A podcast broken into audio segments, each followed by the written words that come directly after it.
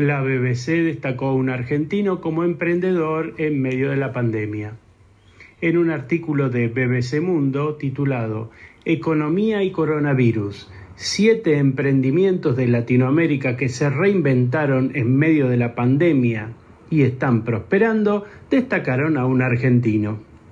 Se trata de Antonio Bertasio, cuya actividad era proveer productos panificados a restaurantes, comedores, supermercados e instituciones públicas en Buenos Aires. Este declaró el 18 de marzo, cuando decretaron la cuarentena, armé una reunión de urgencia con el equipo de unas 25 personas y les dije, a partir de ahora todos seríamos vendedores y que lo haríamos recomendando a la gente que usara la app. Se trata de Quiero Panet, una app que hizo hace cinco años y que recién ahora, en medio de la crisis, vio la ocasión para ser potenciada y salvar su negocio.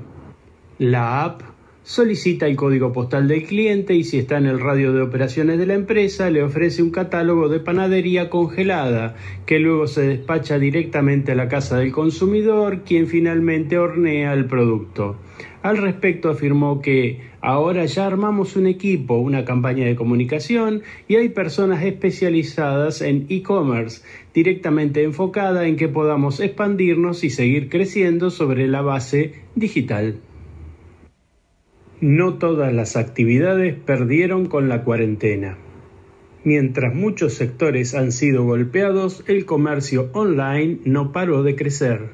Alberto Calvo, titular de la Cámara Argentina de Comercio Electrónico, CASE, afirmó en una entrevista a Telam que el comercio electrónico viene creciendo a pasos acelerados, pero en tres o cuatro semanas alcanzó lo que no hubiera podido hacer en un par de años. El aislamiento hizo despertar a la demanda de una manera forzosa y eso acelera todos los procesos. Hay que adaptarse mucho a eso desde el lado de la oferta. Indicó que de cara a los próximos meses hay empresas que se preparan para un consumidor que tiene descuentos en su salario, pero también es de esperar que el aislamiento genere la necesidad de darse un gusto. En las primeras semanas, las compras se orientaron a estoquearse con productos de primera necesidad, en donde explotó la venta de supermercados y farmacias. En una segunda etapa y por la habilitación de la venta de electrónicos, pasaron a ser estos los nuevos ítems de primera necesidad.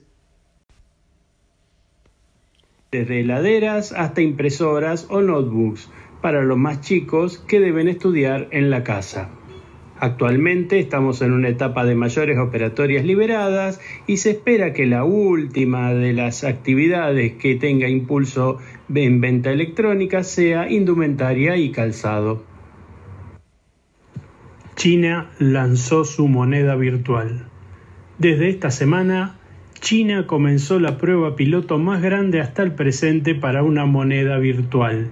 El Banco Central chino lanzó el renminbi electrónico para que sea la primera moneda virtual de un país. Es la primera vez que un banco central de una potencia emite una moneda virtual y la idea va más allá de aprovechar la tendencia a nivel mundial de reducir el uso de efectivo, fenómeno que el coronavirus aceleró. La implementación de esta criptomoneda afectará tanto al empleo como a las actividades económicas en general. En una primera etapa intentarán obtener aceptación y circulación en cuatro grandes ciudades de China. Según el diario inglés The Guardian, algunos empleados públicos comenzarán a cobrar sus sueldos con esta moneda digital.